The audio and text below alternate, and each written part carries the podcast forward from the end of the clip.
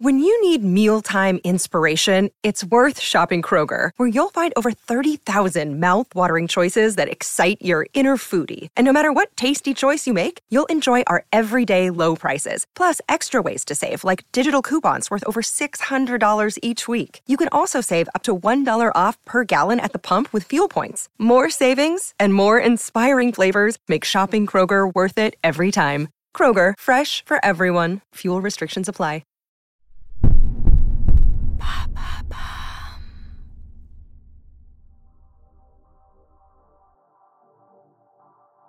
Bonjour à tous, je suis Alice Haché. Je vous souhaite la bienvenue dans l'empreinte. Nous allons essayer de comprendre ensemble comment les marques d'aujourd'hui s'engagent tout non pour notre planète. Chaque semaine, je reçois donc des start des PDG de grands groupes ou encore des directeurs de la RSE qui m'expliquent comment leur entreprise s'engage pour porter une révolution de l'impact sur notre planète.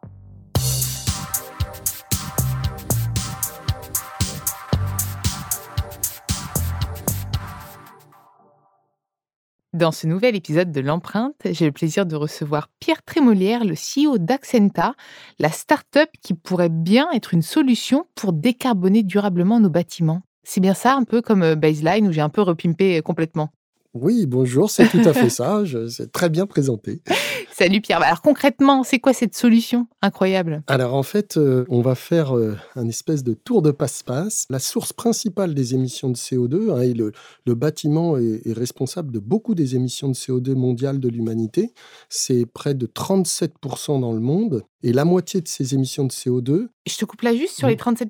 Mmh. mmh. Qu'est-ce que tu calcules dans les 37 Il y a le transport. Enfin... En fait, c'est vrai que le 37, c'est vraiment un chiffre global. Et donc, ça intègre à la fois le coût carbone de la construction des bâtiments et après l'exploitation du bâtiment sur sa durée de vie qu'on estime au moins à une cinquantaine d'années. Et donc, ce qu'il faut retenir, c'est que, en gros, euh, il y a 50% de ces émissions de CO2 qui sont émises à la construction du bâtiment et un bon 50% qui sont émises pendant toute la durée de vie du bâtiment et principalement émises par le chauffage et la climatisation. Et donc, chez Accenta, on a travaillé à essayer de décarboner ce chauffage et cette climatisation, et donc diminuer, au fond, entre 10 et 15% des émissions de CO2 annuelles de l'humanité, ce qui n'est pas rien. Ce qui est quand même pas rien du tout. Et puis, avec euh, la crise actuelle énergétique, euh, ça s'inscrit aussi complètement là-dedans. Absolument. Et, concrètement Alors, concrètement, on a fait un truc assez marrant, puisque on va capturer la chaleur de l'été, on va la stocker pour la déstocker en hiver en se substituant au gaz et au fioul. Et à l'inverse, on va capturer le froid de l'hiver, on va le stocker pour le déstocker en été, pour soit rafraîchir les bâtiments, ce qui est une notion très moderne, soit au moins améliorer les rendements de la climatisation pour consommer moins d'énergie et émettre moins de carbone. Donc c'est le géostockage, c'est ça? C'est ça, c'est le géostockage. En plus, cette stratégie de stockage, on ne le fait pas en allant euh, extraire euh, des métaux rares de l'autre côté de la Terre comme euh, les batteries électrochimiques. On le fait en utilisant ce qui est disponible localement sous nos pieds. On utilise la Terre qui est sous nos pieds, qui est en fait un excellent stockeur de chaleur. Et on va utiliser ce matériel disponible gratuitement pour shifter les saisons, au fond, pour amener les saisons au moment où on en a besoin. Mais c'est sous le bâtiment même, du coup? Alors, quand on construit un bâtiment neuf, ça va être sous le bâtiment. Quand on est en rénovation, et à vrai dire, la mission de notre entreprise, c'est plutôt de décarboner le parc construit, parce que c'est 99% du problème. On va construire moins de 1% de bâtiments chaque année par rapport au parc construit. Et donc, notre mission, c'est vraiment de décarboner ce qui est déjà construit. Et donc, en rénovation, on va construire nos géostockages, nos champs de sonde géothermiques à côté du bâtiment. Alors ça ne veut pas dire qu'on immobilise une surface foncière à côté du bâtiment. Ça peut être recouvert par une rue, par un parking, un petit jardin, euh, une allée. Hein. Il n'y a aucune maintenance à prévoir sur cette unité de stockage. Mais euh, évidemment, euh, ça permet de faire ce shift d'une saison à l'autre. Mais est-ce que déjà tous les bâtiments peuvent le faire? Alors, Ou est-ce qu'il y a des contraintes quand même, j'imagine? ce, qui est super, c'est que c'est une technologie qui est quasiment universelle. En France, près de 97% des sols sont éligibles. Et donc ça, c'est assez formidable parce qu'il y a d'autres euh, technos qui existent pour décarboner, euh, par exemple, le chauffage. On peut penser à la biomasse, mais la biomasse, elle a un caractère fini. On va pas raser toutes les forêts du monde pour se chauffer. Et donc, il y a un moment où il va falloir s'arrêter. Et d'ailleurs, ce moment arrive. Et donc, on va voir une inflation considérable des coûts de la biomasse parce que euh, tout le monde veut en consommer. Alors que le géostockage, cette nouvelle géothermie qu'on va décrire euh, aujourd'hui, elle, elle est universelle. 97% des sols sont éligibles. Alors, c'est pas tout à fait vrai dans le sens où il me faut quand même un petit peu de place à côté du bâtiment pour pouvoir installer ces techniques, ces technos. Euh, et donc, on va dire que c'est plutôt une solution de petite couronne, de grande couronne, de Et province. pas Paris, par exemple. Mais hein. pour l'hypercentre, c'est un peu plus dur. Même si, en fait, nous, c'est ce qu'on pensait au début, mais ça a tellement d'avantages, on va en parler derrière, que les grandes foncières qui ont les Haussmanniens dans Paris nous mandatent pour dire, mais ok, vous n'avez pas de place, mais quand même, j'ai une cour, j'ai un petit jardin. Est-ce qu'on ne pourrait pas faire une solution hybride où vous déployez pas toute la performance, mais déployez-les-en un petit peu, parce que nous n'avons pas de solution pour rénover les bâtiments haussmanniens. On va pas mettre de la laine de verre euh, sur l'haussmannien à l'extérieur. Et donc, on fait aussi des solutions un peu hybridées, un peu moins performantes, mais qui permettent d'investir le centre-ville aussi. Et J'allais justement te poser cette question parce que pour moi, c'était complémentaire d'une rénovation énergétique d'un bâtiment. Parce que si on continue à avoir des fuites euh, dans le toit ou dans les, par les fenêtres et des murs euh, qui laissent tout passer, ça sert à rien de, de stocker de l'énergie alors qu'en fait, euh, tout, tout se barre. Mais finalement, tu me dis qu'il y a certains bâtiments qui ne peuvent pas être rénovés énergétiquement. Donc en fait, ça dépend. Ça peut être à la fois complémentaire ou se substituer. Tout à fait. Alors, bien entendu, que des bâtiments qui ont des huisseries, c'est-à-dire les, fenêtres, qui sont des passoires, il y a des gestes de rénovation qui sont essentiels, ne serait-ce que pour le confort. Si vous avez ce qu'on appelle la perméabilité de l'air qui est énorme, si vous avez des courants d'air froid qui rentrent dans votre bâtiment, ce n'est pas agréable du tout. Euh, et il faut le faire. Mais il faut bien mesurer qu'on doit tous collectivement avoir une réflexion sur une stratégie technique pour essayer de remplir les objectifs de la transition énergétique et environnementale, mais aussi une stratégie, on va dire, d'efficacité de nos investissements collectifs dans cette transition. Et, euh, bien entendu qu'il y a des gestes métiers qui sont nécessaires quand c'est complètement aberrant sur l'isolation des bâtiments, mais il va peut-être falloir faire des arbitrages parce que on va dire que au fond, euh, il faut qu'on tous mentalement on fasse une révolution intellectuelle sur ce qu'il faut faire. Jusqu'à maintenant, on est un pays quand même vachement d'ingénieurs et donc on a pensé la rénovation énergétique d'abord une rénovation énergétique, donc par l'économie d'énergie, avant euh, la, la révolution de l'environnemental. Or, ce qui compte avant tout, c'est l'environnemental. L'urgence, elle est environnementale. Plus on accumule du CO2 dans l'atmosphère, plus on a de l'effet de serre, plus on réchauffe la planète, plus on met en danger l'humanité. Et moins ton, ton truc risque de marcher parce que si on réchauffe et que tu as plus d'hiver, tu pourras pas stocker pour faire des clims l'été. Hein. C'est vrai, c'est vrai, c'est vrai. Mais tu enfin, es dépendant du réchauffement climatique. L'amplitude est quand même, euh, est quand oui, même euh, encore euh, existante. Et donc, en fait, il faut aussi avoir une tactique d'être en capacité de financer la transition environnementale, c'est-à-dire de choisir les technologies qui, à l'euro investi, coûtent le moins cher pour économiser les tonnes de CO2. Et là, qu'est-ce que l'on voit aujourd'hui? Dans une pensée purement rénovation d'enveloppe, on a construit des super labels qu'on a montés qui s'appellent par exemple BBC, bâtiment bas carbone en rénovation. Ça, ça, ça tourne depuis 2009. On est en 2022. Qu'est-ce qu'on a fait comme job jusque-là? On a rénové l'équivalent de 44 millions de mètres carrés de bâtiments avec cette stratégie-là. Ça représente combien du parc immobilier national? Ça représente 1,6% du parc immobilier national. Est-ce que à ce rythme-là, on va réussir la neutralité carbone du bâtiment en France? La réponse est plus que non. Oui, et puis c'est pas du tout inclusif en général. C'est toujours une minorité qui peut se permettre de faire une rénovation énergétique et une majorité qui est, qui est loin de tout ça, qui n'a pas les moyens et qui va pas se faire retaper tout son bâtiment pour ça. En plus, c'est-à-dire que en plus, on a la double peine, c'est-à-dire que non seulement on consomme beaucoup, mais donc on paye beaucoup et on émet beaucoup. Et donc, ce qu'il faut mesurer, c'est que la stratégie actuelle, ça nous amènera en 2050 à faire, allez, 3,6, 4% du parc immobilier national.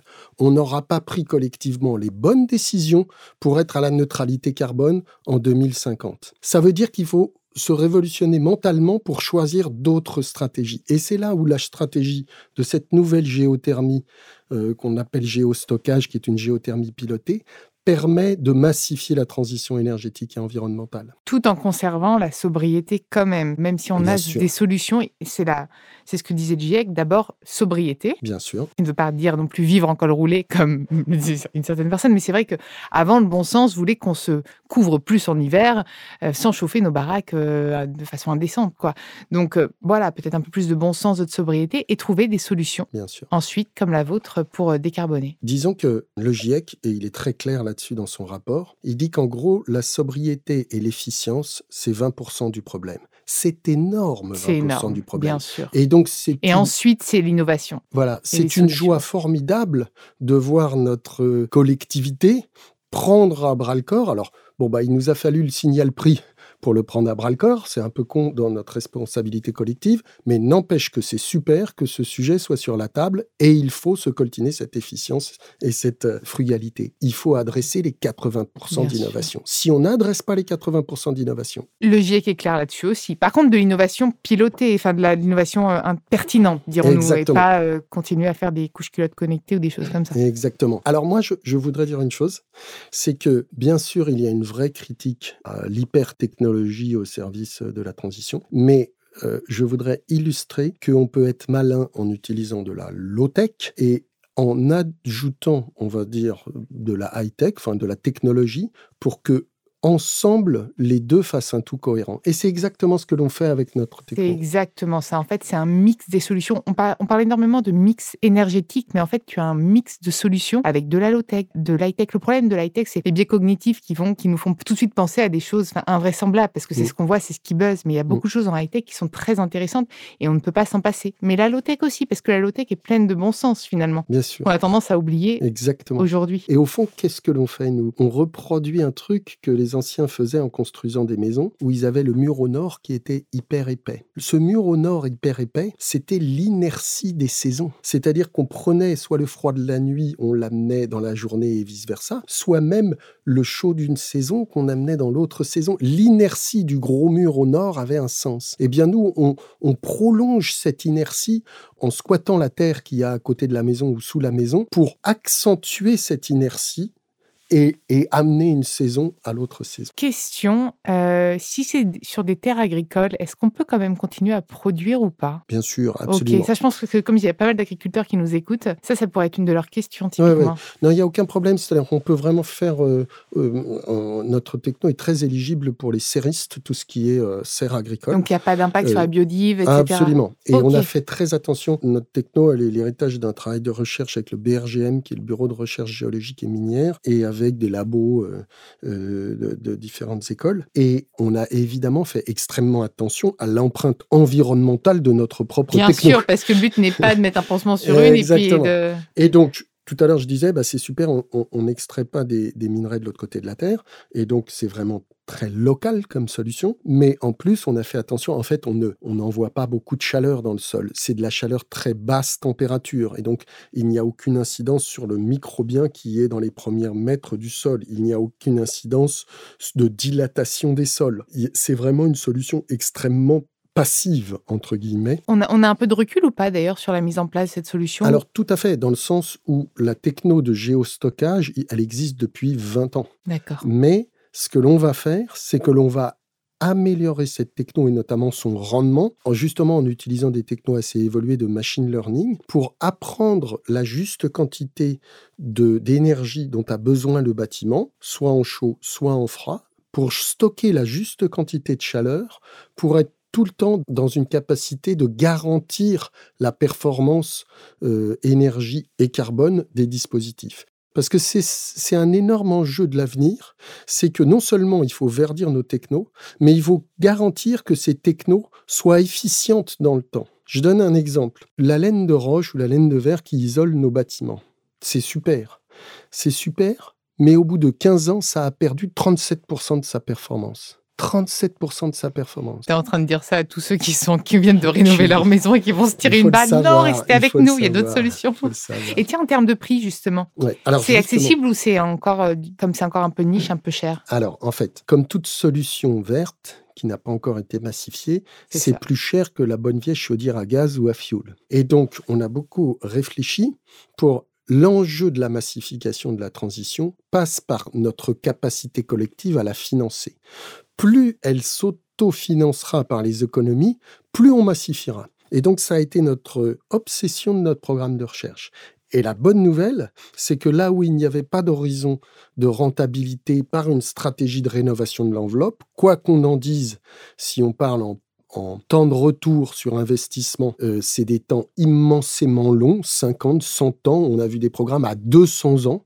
Alors quand on sait On ne sait pas 15 d'où on en sera en Ouais, c'est ça, 2050, c'est ça, donc euh, dans ça. 200 ans. euh, ça veut dire qu'il faut vraiment euh, mouiller sa chemise pour la planète, et donc ça veut dire que la massification va être difficile.